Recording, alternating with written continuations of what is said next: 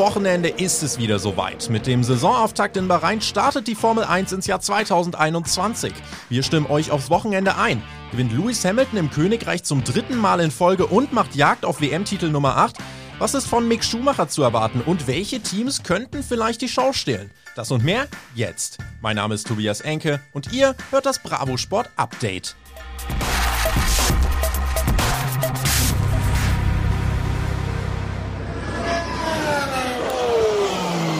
Am Sonntag um 17 Uhr gehen in Bahrain die Lichter aus und es heißt feuerfrei für die Formel 1. Doch wie genau wird die Startreihe nach dem Qualifying aussehen? Sehen wir direkt wieder den amtierenden Weltmeister Lewis Hamilton ganz vorn? Im Februar hat der Brite sich zu einem weiteren Jahr im Silberpfeil bekannt und geht als großer Favorit in die Saison. Aber nach den Testfahrten letzte Woche wurde viel über den Zustand von Mercedes spekuliert. Das Team kam auf die wenigsten gefahrenen Kilometer von allen und kämpft laut Teamchef Toto Wolf mit Regeländerungen beim Unterboden. Ein astreiner Bluff, das meint Max Verstappen, der auch diese Saison wieder als heißester Verfolger für die Silberpfeile gelten dürfte. Selbst mit dem schlechtesten Unterboden der Welt sehe er keine Chance, dass die Megadominanz von Mercedes dieses Jahr plötzlich enden sollte. Zu welchen Leistungen Valtteri Bottas, Teamkollege von Hamilton, diese Saison fähig sein wird, ist ebenso offen. Gelingt ihm vielleicht wie 2016 Nico Rosberg ein perfektes Jahr, um Luis vom Thron zu stoßen? Oder wird Mercedes vielleicht generell in diesem Jahr öfters in Bedrängnis kommen? Die Fans tappen vorerst im Dunkeln. Und genau das wird einer der spannendsten Faktoren fürs Wochenende sein. Ganz großen Neuerungen bezüglich Motoren, Aerodynamik und Co. die gibt es erst nächstes Jahr. Für 2021 halten sich die Regeländerungen bei der Formel 1 in Grenzen. Beispielsweise wird das Mindestgewicht um 3 Kilogramm erhöht und liegt jetzt bei 749 Kilo pro Bolide.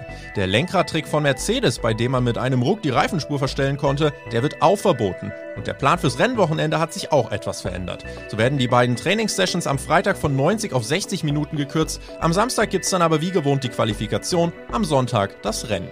Gerade für die neuen Fahrer könnte letzteres, also die kürzeren Trainingszeiten, ein Nachteil sein. Und das bringt uns zu Mick Schumacher. Und eins wollen wir direkt klarstellen. Habt bitte eine realistische Erwartungshaltung. Der Junge ist 22 Jahre jung und trägt mit seinem Nachnamen ohnehin schon riesigen Druck aus seinen Schultern. Für Mick geht es ganz einfach darum, Erfahrung zu sammeln, sich weiterzuentwickeln und seinen Teamkollegen Nikita Mazepin möglichst oft zu schlagen, dessen Vater übrigens der große Geldgeber des Teams ist. Ganz nüchtern betrachtet sitzt Schumi in seinem Haas ganz einfach in einem der schwächsten Autos des Feldes. Jeder Punkt, den er diese Saison holt, ist wie ein Sieg. Das sieht er selbst übrigens ganz genauso. Natürlich wäre es schön, wenn wir einen Sieg einfahren können, äh, aber äh, wir müssen auch realistisch bleiben und unsere Expectation managen. Von daher ähm, müssen wir einfach mit, mit, einem offenen Gedanken reingehen äh, und einfach schauen, was uns erwartet. Ich glaube, dass ähm, natürlich, wenn wir in Q2 kommen, äh, vielleicht Punkte sammeln, dass dann eher die kleinen Siege sind für uns und, und natürlich das äh, uns als Team weiterbringen kann. Ein Schuhmacher in der Formel 1, natürlich ist das eine Mega-Story, aber wir freuen uns einfach darüber, dass Mick seinen Traum leben und in der Formel 1 fahren kann.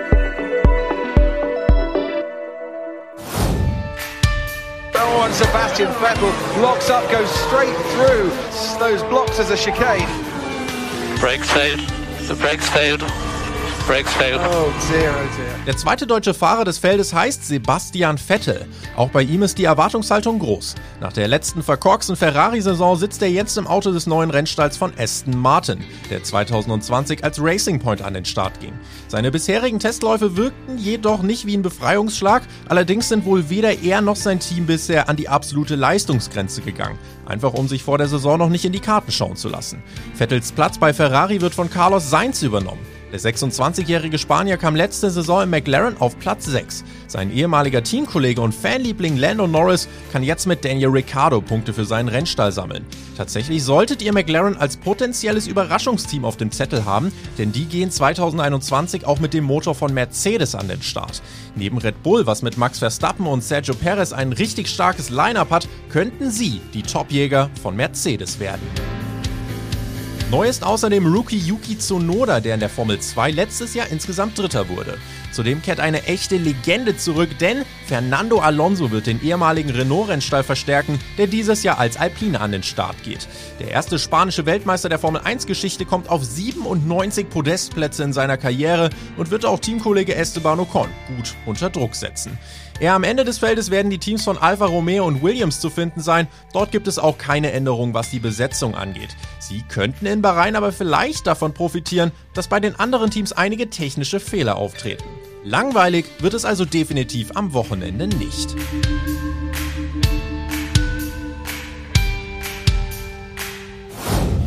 Neue Fahrer, neue Teams und geile Atmosphäre durch die Nachtkulisse von Bahrain. Der Auftakt in die neue Formel 1-Saison wird sehr spannend und hoffentlich gibt es ein bisschen Abwechslung an der Spitze. Ich hoffe ja persönlich drauf, dass McLaren und Red Bull die Silberpfeile wirklich ein bisschen zu Fehlern zwingen können. Wie tippt ihr das Podium für das Rennen in Bahrain und welche Fahrer habt ihr diese Saison im Blick?